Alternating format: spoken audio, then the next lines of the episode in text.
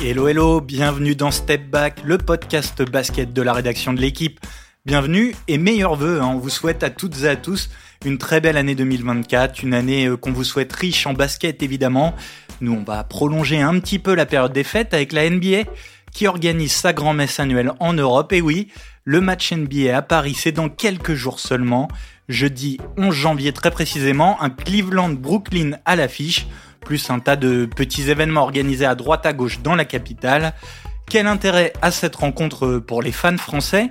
Quel intérêt pour nous, les médias? Et que cherche la NBA avec ces matchs délocalisés à l'étranger? Pour en parler, Samy Sadik. Salut Samy. Salut Gaëtan, bonjour à tous. Et Geoffrey Stein. Salut Geoffrey. Salut Gaëtan, salut tout le monde. Tout le monde est prêt Début du game. Geoffrey, je vais commencer avec toi. Alors, ce, match NBA à Paris, hein, le troisième depuis que la NBA organise un match de saison régulière euh, en France, à la Core Arena. L'affiche Cleveland-Brooklyn, qu'est-ce que ça t'inspire, euh, ces deux équipes? Est-ce que c'est un match que tu as envie d'aller voir? Sur le papier plutôt, euh, j'avoue que quand j'avais vu l'affiche sortir, je me disais que bah, c'était pas, pas si mal par rapport à ce qu'on avait eu l'année dernière, un, Chicago Détroit, euh, même le, tout premier en, en 2020, Milwaukee Charlotte. Voilà, c'était. Je trouvais qu'il y avait un petit step dans le sens où c'était deux équipes compétitives qui se battent pour, pour jouer les playoffs, qui étaient en playoffs la saison dernière. Et ces deux équipes aussi avec une en tout cas deux franchises avec une fanbase, je dirais, un petit peu plus jeune que ce qu'on a pu avoir par exemple sur Détroit, Chicago, qui sont des franchises historiques, mais qui ont une fanbase peut-être de, de quarantenaire. Là, c'est des franchises un peu plus jeunes et qui ont marqué les esprits euh, de manière un peu plus récente. Les, Cavs, ils sont champions 2016, puis c'est la franchise, entre guillemets, de LeBron, en tout cas celle où était drafté LeBron James, où il a passé le plus clair de son temps. Donc ça, ça a créé les affinités. Et puis les Nets, il y, a y a un aspect très culturel avec euh, bah, Julius Serving, Jason Kidd et Vince Carter, et puis même plus récemment, évidemment, avec James Harden, Kevin Durant et, et Kyrie Irving. Donc, euh, donc je trouve que voilà, c'est. En tout cas, on répond peut-être un peu plus à une demande de, d'un public plus jeune euh, que ce qu'on pouvait faire par le passé. C'est une garantie euh, en termes de jeu, selon les équipes, la dynamique. Qu'est-ce que tu en penses, Samy? Est-ce, qu'on doit s'attendre à un match intéressant, plus intéressant que l'année dernière, peut-être? Je pense que oui, parce que l'an passé, Détroit était déjà l'une des pires équipes de la NBA. Son Kate Cunningham ne jouait pas en plus à l'époque. Et Chicago, en fait, on se rend compte que c'était une franchise qui, euh, qui valait peut-être pas beaucoup mieux qu'un tour ou deux de play-in. Là, on a deux équipes, comme l'a dit Geoffrey, qui tentent d'aller en play-off. Voilà, du point de vue du jeu, je pense qu'on sera mieux servi que l'an passé, peut-être mieux servi qu'en 2020 où c'était Milwaukee qui était euh, leader écrasant à l'Est, qui affrontait une équipe de Charlotte qui était un peu entre, entre deux eaux, reconstruction ou être compétitif. Après, voilà, c'est vrai qu'on voit l'affiche en dehors du basket, il manque peut-être ce petit ingrédient spécial qu'il y avait sur les deux premières. Milwaukee Charlotte, il y avait une superstar, Giannis Antetokounmpo, il y avait un Français, Nicolas Batum. Détroit Chicago, bah, il y avait aussi un Français, puisque Kylian joue et jouait à Détroit aussi la saison passée. Et il y avait ce petit côté nostalgique dont as parlé Geoffrey, avec les séries de playoffs, euh, Jordan contre Détroit, le, le fait que c'est deux équipes qui sont iconiques, euh, Chicago bah, pour Michael Jordan, Détroit pour les Bad Boys, cette époque euh, voilà de, de basket rugueux, euh, voire au-delà de la limite. Là, on n'a peut-être pas ça, parce que voilà, Brooklyn et Cleveland, c'est pas des franchises qui ont un historique si énorme en NBA, qui ont peut-être marqué autant que celles qui sont passées avant elles euh, la NBA, mais je pense qu'on y sera gagnant au niveau du basket. Tu le disais, Samy, pas de français euh, cette année. Euh, ça, c'est vraiment dommage, euh, tu trouves, pour le, pour le spectacle, pour, pour l'intérêt du match? Bah, Pour nous, Français, oui, forcément, parce qu'il y, y, a, toujours ce côté un peu émerveillé de voir un Français qui revient, qui amène la NBA sur son dos chez lui, qui passe 3-4 jours fou. Je crois que c'est Nicolas Batum qui disait que c'était un office de tourisme, en fait, à, dire à ses coéquipiers, il faut aller là dans Paris, il faut aller là-bas. Pareil pour qui analyse l'an passé. Donc c'est forcément dommage. Dommage en plus, comme on voit que cette année, bah, Victor Mbanyama en tête, euh, Rudy Gobert, il y en a qui sont très performants et qui, je pense, rêveraient de jouer un match à Paris. Mais voilà, la NBA a annoncé ce match très tôt, c'est leur choix, puisque le calendrier est également dévoilé très tôt et qu'il faut mettre quelques jours de repos, entre guillemets, de tampon aux équipes qui vont aller à Paris pour pas qu'elles rejouent tout de suite aux États-Unis. Ça a été annoncé, donc ça fuitait avant la draft de Victor Mbanyama à San Antonio, même si on savait qu'il allait à San Antonio, donc il y a aussi une part de choix. Et surtout, Adam Silver l'avait dit en 2020 quand ils sont passés pour la première fois, ramener un Français à Paris, oui c'est un critère, mais c'est pas le seul. Il y a, c'est pas le seul. Parmi ces critères, il y a aussi euh, les joueurs européens. Là non plus, on n'est pas très bien servi cette année, euh, Geoffrey. Comme nous l'a bien euh, souligné Samy en arrivant, ces deux franchises qui font partie des quatre franchises à n'avoir aucun Européen dans leur dans leur roster actuellement, puisque Ricky Rubio vient d'être vient d'être coupé officiellement par, par Cleveland. Donc, donc oui, c'est un petit peu décevant, forcément. parce, qu'au-delà au-delà des Français, on avait des Européens. tu as parlé de Yannis Antetokounmpo, il y en a eu d'autres. Goran Dragic l'an passé. Nicolas Vucevic aussi. Bogdanovic euh, qui joue à Détroit. Enfin voilà, c'est, ça fait en effet partie des critères d'Adam Silver. Et c'est vrai qu'à l'époque où euh, ce match euh, de NBA en Europe était délocalisé à Londres, donc c'est-à-dire de 2010 à 2019, quand on y allait, il y avait une colonie de Français qui y allait aussi, pas forcément d'ailleurs pour voir que des joueurs français, mais pour voir la NBA en Europe. Donc c'est vrai que c'est c'est un rendez-vous continental plus qu'un rendez-vous national. Et oui, forcément, il y a un petit peu de, déception. Après, il y a eu voilà des petits imprévus, comme on, comme on l'a dit, l'état de santé mental de Ricky Rubio qui, qui l'a conduit à mettre fin à sa carrière NBA. Euh, Shady Osman qui, entre l'annonce du match et euh, le match effectif de, de jeudi prochain, euh, a été tradé, a été envoyé à San Antonio. Donc du coup, des, des petits euh, bonbons comme ça qu'il aurait pu y avoir pour, pour nourrir les fans européens de, de NBA, bah, se sont un peu envolés. Des stars quand même, quels joueurs vous allez regarder de près? Quels joueurs les fans français auront l'occasion de, de voir euh, de leurs yeux émerveillés euh, en chair et en os. Je pense Donovan Mitchell, c'est le premier nom qui me vient en tête, surtout qu'à Cleveland, on n'en a pas parlé, mais euh, son acolyte des lignes arrière, Darius Garland, ne sera pas là. Evan Mobley est blessé au genou, ne sera pas là. Donc ça peut devenir un show Donovan Mitchell, surtout si s'il commence très fort, très fort le match. 71, euh, 71 points pardon l'année dernière sur un match pour euh, Donovan Mitchell. Avec prolongation, pareil, euh, je crois qu'il a le deuxième ou le troisième total sur un match de playoff, il doit être à 56 ou 57 points. Voilà, c'est un joueur qui peut être fantastique les, les, soirs où il est où il est en rythme. On le connaît bien en France parce qu'il a longtemps évolué à Utah avec Rudy Gobert et on l'a vu aussi en 2019 au Mondial quand la France sort les États-Unis. C'est si c'est lui qui était le, le seul à porter les États-Unis ce jour-là. Donc euh, voilà, c'est un joueur, moi je trouve c'est un joueur fantastique, athlétique, excellent shooter, a fait des efforts dans son playmaking. Donc ouais, s'il y, en a un que je vais regarder, c'est lui. Après, si on peut citer des joueurs de Brooklyn, il y a forcément euh, Michael Bridges qui est aujourd'hui, euh, j'irais pas jusqu'à dire franchise player, mais en tout cas le joueur le plus important pour cette équipe des deux côtés du terrain, que ce soit en attaque ou en défense. Et puis je pense un, un joueur à surveiller dans ce type de match, un peu comme le Malik Monk Game euh, de 2020 avec Charlotte, c'est Cam Thomas. Typiquement le joueur de joueur qui peut prendre feu dans un environnement euh, un petit peu inhabituel comme ça. C'est un joueur qui a tout à fait le potentiel pour claquer un 35-40 points et électriser vraiment la, la salle euh, de la Arena. Surtout que ça risque de lui faire du bien de changer un peu d'air parce que là, il a, dans le au, à l'heure où on enregistre, il, a, il sort d'un 0 sur 11, 0 sur 7, je crois. Donc il est, il est vraiment dans un trou. et juste du coup, il est vraiment à l'image de son équipe pour finir sur la partie vraiment match parce que les Nets, ils ont deux victoires contre les Pistons en back-to-back, mais sinon autour de ça, c'est cinq défaites, une série de cinq défaites et une autre série de cinq défaites. Donc ça peut leur faire du bien de faire un petit tour de l'autre côté de l'Atlantique. Alors désolé si tu étais pressé de finir sur la partie match, euh, Geoffrey, j'avais encore une dernière question. Je pensais que tu y allais, pour ça. Bah, je voulais faire la passe backdoor. Ah, j'étais tout près de la transition. Le système marche pas très bien. Là. non, mais je voulais quand même vous euh, reparler un peu du niveau global. Vous m'avez parlé des deux équipes, de l'affiche, euh, de ce à quoi on peut attendre en termes de joueurs, mais on l'a vu, les deux premiers matchs de NBA à Paris, le niveau a été, le niveau du jeu a été un peu globalement décevant. Est-ce que euh, voilà, ça risque encore d'être le cas La faute au décalage horaire, euh, au voyage, à l'atmosphère un peu particulière. Euh, est-ce que c'est un risque pour le spectacle? Bah, après tout c'est la saison régulière NBA aussi malheureusement sans dire que des équipes font des impasses. Il y a des soirs où de, superbes affiches deviennent malheureusement des, matchs plutôt décevants. Là, je pense quand même qu'il y a deux équipes qui aiment courir, qui aiment jouer, comment dire, qui qui, pas un basket ultra léché demi-terrain euh, clinique en fait. C'est deux équipes qui vont qui vont se régaler des erreurs des autres. Donc je pense qu'on aura un match plaisant. La crainte, c'est toujours un match de zone régulière, c'est qu'une des deux équipes euh, éclate l'autre dès le premier quart-temps et qu'on ait un non-match par la suite. Ça, c'est plus la crainte. L'an passé, je me souviens que Chicago avait quand même assez vite pris le large et euh, passé 10 minutes, on n'avait pas eu trop de doutes sur le, le, vainqueur final. Ce qui joue dans ce genre d'affiche et dans le, le rythme qu'il peut y avoir, l'ambiance, c'est que c'est des matchs sur terrain neutre où il n'y a pas vraiment de, de favoris pour le public, surtout quand c'est des franchises pas forcément très, enfin, elles sont très identifiées, mais ce que je veux dire, c'est qu'elles sont pas très clivantes, ouais, c'est pas comme s'il y avait les Knicks qui venaient en ville ou quelque chose comme ça. Et c'est là où, en effet, l'intérêt d'avoir un Français boosterait aussi l'intérêt de cette affiche pour le public. Et c'est vrai que bah, s'il y avait les Spurs avec Victor, Victor Wembanyama, 90% du public serait pour les Spurs, et d'un coup, ça créerait une atmosphère spéciale autour de ce match.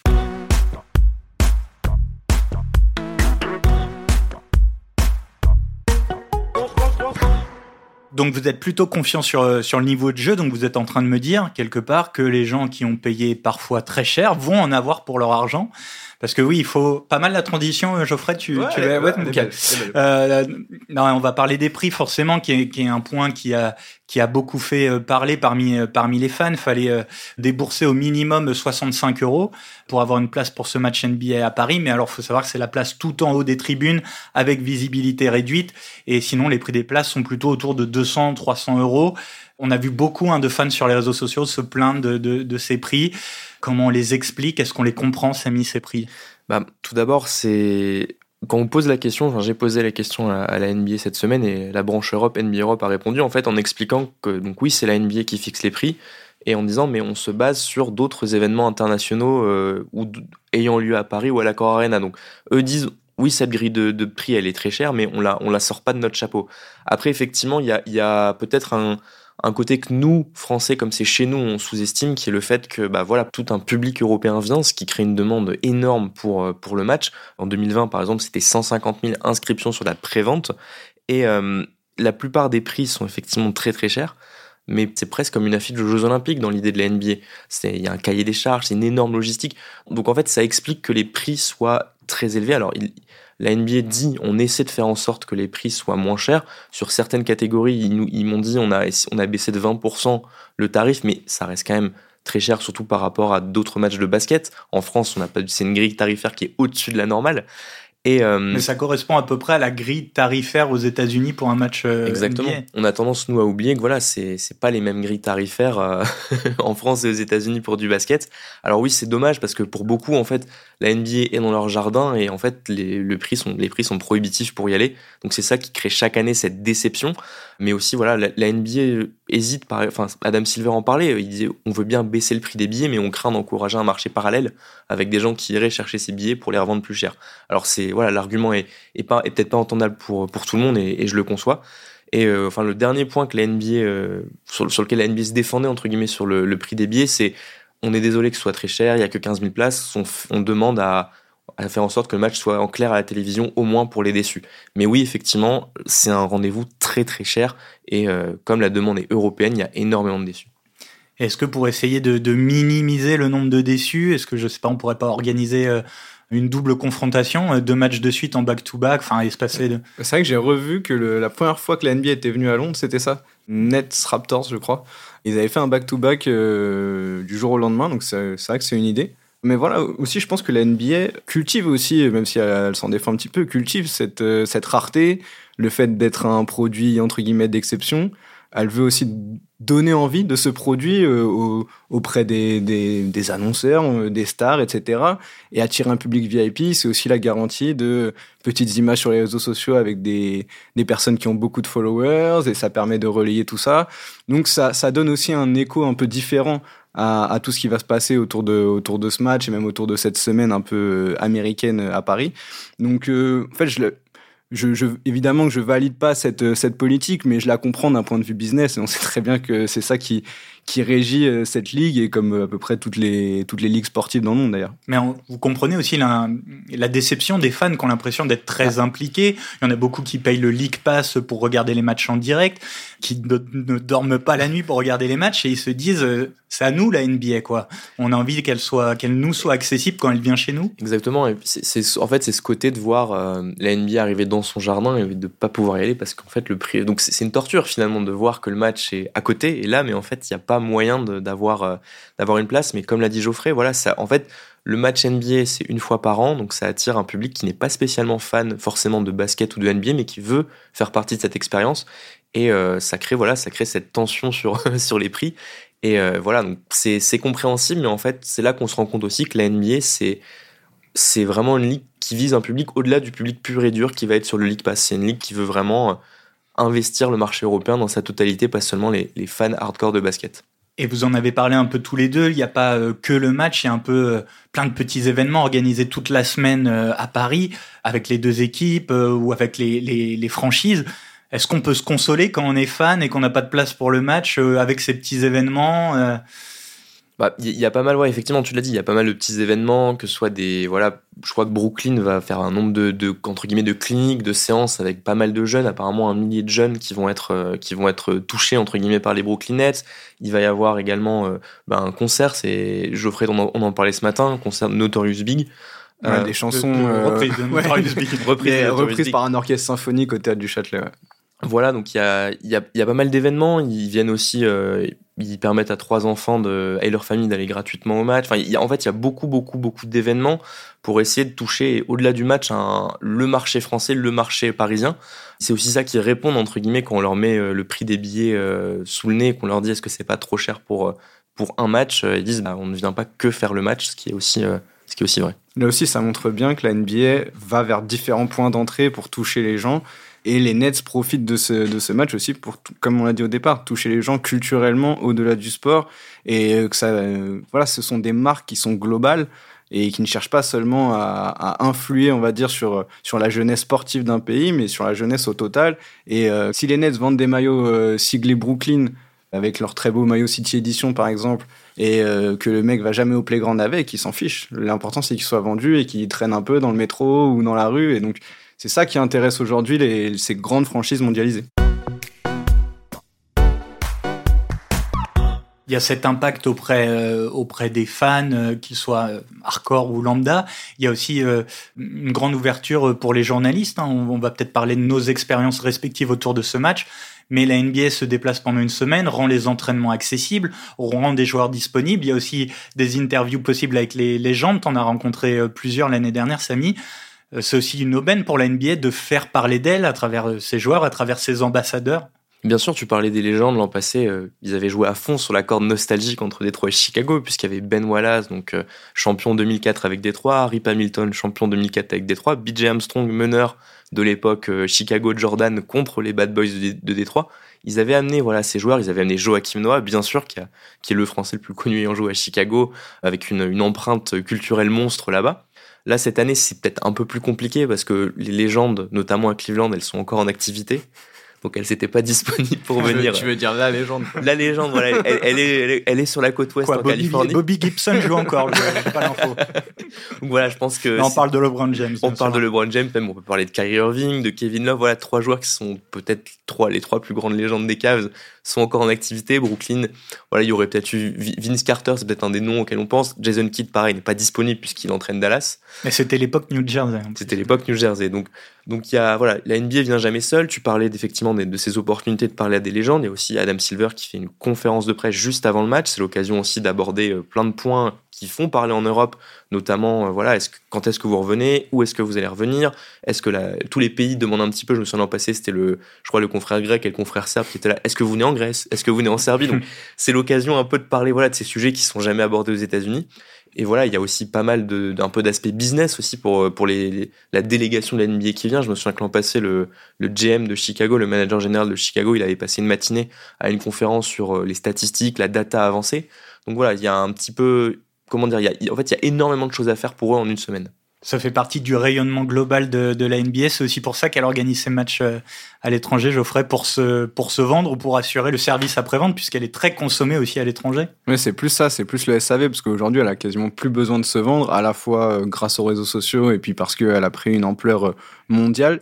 Mais elle valide un petit peu cet aspect Ligue Monde que finalement elle est quasiment la seule à avoir, à part peut-être la, la, Ligue des Champions, mais c'est pas une ligue fermée, donc c'est un peu différent. Euh, voilà, les autres ligues de sport US ne sont pas aussi mondialisées que, que ne peut l'être la NBA en termes euh, bah déjà d'ouverture en effet sur les matchs etc puis en termes d'ouverture sur les joueurs. Euh, là tu as les joueurs de tous les continents qui sont qui sont NBA donc forcément ça joue là-dessus. Et donc ils valident un peu cette globalisation qui est en marche depuis une trentaine d'années et qui s'est encore accélérée on va dire sur la dernière décennie et c'est vrai que ça n'aurait pas de sens, quasiment, euh, que la NBA n'explore pas d'autres marchés, là où euh, les cinq derniers MVP sont des joueurs internationaux, là où euh, il y a de plus en plus voilà, de, de, joueurs qui ne sont, qui ne sont non américains, qui ont des rôles cruciaux dans, dans toutes les franchises NBA, que les audiences américaines aussi sont pas, pas en berne, mais pas au sommet non plus. Donc voilà, aujourd'hui, le, un des marchés très intéressants pour la NBA, il est ailleurs, il est loin du territoire américain, et c'est hyper important en effet d'assurer cette espèce de SAV, de dire bah on vous, on vous écoute, on est là pour vous, et on essaye de, de vous vendre aussi le meilleur produit, le mieux adapté pour vous. Parce qu'ils vont pas qu'en France aussi, on l'a pas mentionné, mais ils vont à Mexico, qui est aussi un marché euh, vraiment stratégique pour eux, une porte d'entrée sur euh, tout le continent, euh, enfin oui, le continent latino-américain. Ils vont à Dubaï en début Alors, de saison. Mexico, c'était en saison régulière le Oui. 9 novembre et ils y vont euh, chaque année au moins, euh, au moins un match de saison régulière depuis 2014. Exactement, c'est un, c'est un marché, on, on va en reparler euh, un, un peu après, mais dans les murmures pour une expansion, il y a, y a l'idée d'une franchise à Mexico. Euh, pareil, ils vont à Dubaï, ils organisent des matchs, euh, des, des matchs de pré-saison, il me semble, à Dubaï, de, de- C'était Abu Dhabi. euh, Abu Dhabi, année. pardon, de, Cette de, de cette saison. Et euh, voilà, c'est des marchés, des, des marchés hors continentaux, overseas comme ils disent, qu'ils qu'ils aiment, qu'ils aiment explorer, qu'ils regardent. En, on a t'as parlé de Londres. Voilà, ils sont un peu comme euh, comme la NFL en football américain qui elle se balade à Londres, à Francfort, à Munich. Il y y a cette envie de s'exporter, surtout en plus après deux ans de Covid où tous ces projets-là tombaient à l'eau. Donc là, ça repart vraiment très fort de ce point de vue-là. Et, et quelque chose qu'on n'aborde pas forcément là autour de ce match à Paris, c'est que euh, la NBA fait aussi des efforts en termes de programmation des matchs, notamment. Euh, maintenant, tous les week-ends, le samedi et le dimanche, quasiment tous les week-ends, va y avoir des matchs en, en horaire européen, entre guillemets, en prime time. Euh, très souvent, d'ailleurs, euh, Victor Wembanyama, c'est dimanche, Dimanche. tu m'as dit qu'il y avait, il y avait Wembanyama en, Bah, Un- face un- au Cavs. voilà, face aux Cavs euh, en, en heure, euh, en heure française, en prime time heure française. Donc voilà, c'est aussi d'autres petits messages distillés par la NBA pour, euh, pour satisfaire le public européen. Et vous parliez de, de globalisation. Est-ce que est-ce qu'on peut imaginer concrètement des matchs, euh, d'autres matchs de saison régulière déjà euh, qu'à Paris, dans d'autres pays, peut-être plus de matchs et euh, Question encore plus, euh, peut-être euh, je m'avance encore un peu plus, mais est-ce que ce fantasme un peu d'une franchise NBA à l'étranger, c'est euh, toujours envisageable? On sait que c'était un des rêves de David Stern, le prédécesseur d'Adam Silver à la, à la tête de la NBA. J'ai l'impression que c'est plus trop le sens de l'histoire. On, l'évoquait un peu avant le Covid, je dirais. Et là, c'est c'est clairement calmé. Et en plus, euh, voilà, aujourd'hui, les questions environnementales, écologiques sont en train de, de faire tache d'huile, on va dire, sur tout le monde du sport. Donc, euh, clairement, euh, on est dans un dans une période où c'est pas du tout le moment de relancer ce dossier-là, je pense, et je pense qu'il est enterré pour un bon moment, à moins qu'on trouve un avion euh, vert, mais, mais tant qu'on n'aura pas ça, je pense que ça sera très compliqué. Là, aujourd'hui, quand on parle d'expansion, comme disait Samy, on parle beaucoup de Las Vegas, de Seattle et éventuellement de Mexico, où finalement Du ça serait Canada la... aussi, voilà exactement, ça serait la même chose que d'avoir une nouvelle franchise euh, qui revient à Vancouver, par exemple. Donc voilà, je pense que c'est plus trop le sens de l'histoire. Et aussi un, petit truc que, que je me suis que je me suis dit, c'est que l'Euroleague est un peu plus forte que ce qu'elle était euh, il y a quelques années. Donc je pense qu'elle est plus à même de, de résister, on va dire, à une éventuelle envie de la NBA de, de s'installer sur le sol européen. On parlait donc d'un, enfin, ce serait un non-sens écologique, hein, pour le dire franchement, d'avoir 82 voyages transcontinentaux en avion avec des staffs pléthoriques. Ce serait aussi, euh, c'est moins le sens de l'histoire en termes de, de calendrier. Là, tout le débat, c'est est-ce qu'on reste à 82 matchs, est-ce qu'on descend à 72, faut des caser coachs. la, la, la NBA Cup Faut maintenant désormais- plus dans le. Il faut désormais caser la NBA Cup. Donc voilà, là, euh, les, les Cavs, comme les Nets, ont trois jours de repos avant, trois jours de repos après, ce qui est très rare en saison régulière, d'avoir euh, un seul match finalement euh, sur sept jours. C'est impossible d'avoir une franchise en Europe en, en donnant ce luxe finalement d'avoir le temps de repos nécessaire à ce que la performance sportive puisse être garantie. Donc euh, j'y crois, j'y crois assez peu. Comme l'a dit Geoffrey, je pense que Las Vegas, euh, ça, relève presque de l'évidence pour une 31e franchise. Et j'imagine que la 32e, s'il faut rester dans un nombre pair, serait aussi sur le continent nord-américain. Alors après, comme tu l'as dit, l'autre solution peut être un peu de, de faire ce que fait la NFL, 4 ou 5 matchs d'affilée, donc euh, les week-ends en Europe. Mais à ce moment-là, là, il faut parler aux diffuseurs qui vont perdre des recettes euh, avec forcément ces matchs qui sont en prime time pour nous, mais du coup en, en milieu en, oui, en milieu d'après-midi pour eux. Et euh, voilà, je pense pas que la NBA bougera comme elle est en train de renégocier son contrat de droit télé, mais plus qu'une franchise en Europe, on peut espérer avoir peut-être plus de matchs de saison régulière en Europe, peut-être une tournée européenne, mais ça, voilà. En Il y a emmenant plein de- plusieurs, plus de deux équipes et Exactement. La petite nuance avec la NFL, c'est que en NFL, ils jouaient un match par semaine. Exactement. Donc c'est c'est pas du tout le- les mêmes contraintes de calendrier. C'est ça, donc c'est pour ça que voilà, comme tu dis, hein, peut-être amener 3-4 équipes, faire 4-5 villes. Dubaï, hein, Dubaï n'est peut-être pas si loin pour, dans l'esprit américain par rapport à l'Europe. Dubaï, c'est peut-être dans cette grande, ce grand marché élargi. Donc, euh, donc voilà, je pense que c'est plus ça qu'on peut espérer pour les prochaines années qu'une, je sais pas, qu'une, que les Paris Cavaliers ou quelque chose comme ça dans, dans les 10 ans. Paris Cavaliers, Les- pas mal. Les Paris Ouais. Musketeers, comme, Voilà, Paris comme- Musketeers. comme en Ligue européenne de football américain. Très bien, messieurs. Eh bien, pour finir, euh, pour finir en beauté ce, ce podcast, j'aimerais euh, qu'on finisse sur une note un peu légère, un petit quiz. hein. on, en, on en prendrait presque l'habitude euh, quand Geoffrey est là. Defending champion. Troisième match de saison régulière à Paris, donc cette année. Est-ce que vous vous rappelez du premier en 2020, les Milwaukee Bucks? On en a parlé face aux Charlotte Hornets. Je vais vous proposer une petite énumération de tous les joueurs qui étaient sur la feuille de match ce soir-là. Euh, chacun son tour. vous allez me citer un joueur. Le premier Ah, ok. qui est à J'ai cru que tu voulais les stats de chaque Ah joueur. non, mais, non, mais Samy, il est trop. il Ah dit, non, mais non, attends, mais- c'est trop facile de citer non, non, les non, joueurs. mais- Moi, j'ai les stats. Bon. On va se contenter des joueurs. Bah, Samy, tu peux commencer. Bon, bah, Nicolas Batum. Nicolas Batum, bien sûr, le français, qui était titulaire avec Charlotte euh, ce soir-là. Yannis Antetokounmpo. Côté Bucks, tout à fait. Je raye au fur et à mesure. Chris Middleton, Milwaukee. Chris Middleton, évidemment. Brook Lopez. Ok, on, on continue de faire le 5 majeur de, de Milwaukee. Malik Monk, on va sortir de, de Milwaukee. Malik Monk qui était, euh, qui était remplaçant. Effectivement, tu parlais du Malik Monk game. 31 points. Tout à fait, 31 points euh, ce soir-là. Euh, Pas de Connaughton. Pas de Connaughton, tout à fait. Côté Bucks, Euh, Bismack Biombo, côté Charlotte. Euh, tout à fait. Oui, oui, oui. Il a joué que 8 minutes. Je il y a des noms plus évidents euh, Ouais. d'abord, mais, euh, mais très bien. Euh, Miles Bridges. Tout à fait. Ah oui. Miles Bridges, pour l'instant, c'est pas mal. Très bon niveau.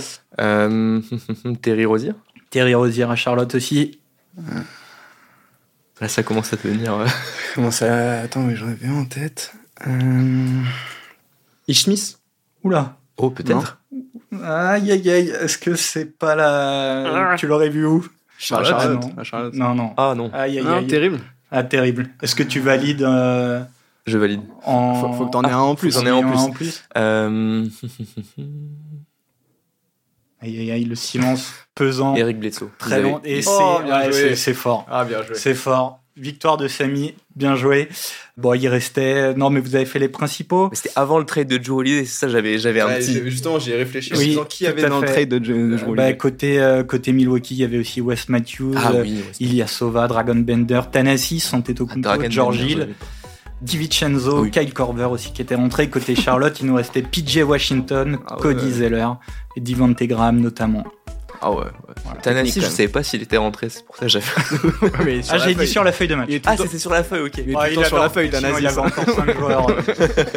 bon, merci beaucoup, messieurs, euh, pour ce, pour ce débat. Merci à vous euh, qui nous écoutez. Vous pouvez évidemment retrouver tous les épisodes de Step Back sur les plateformes. Rendez-vous jeudi, donc, pour le match euh, NBA à Paris. Merci à Mathis Rouanet et à Roland Richard à la réalisation. À très bientôt. Ciao.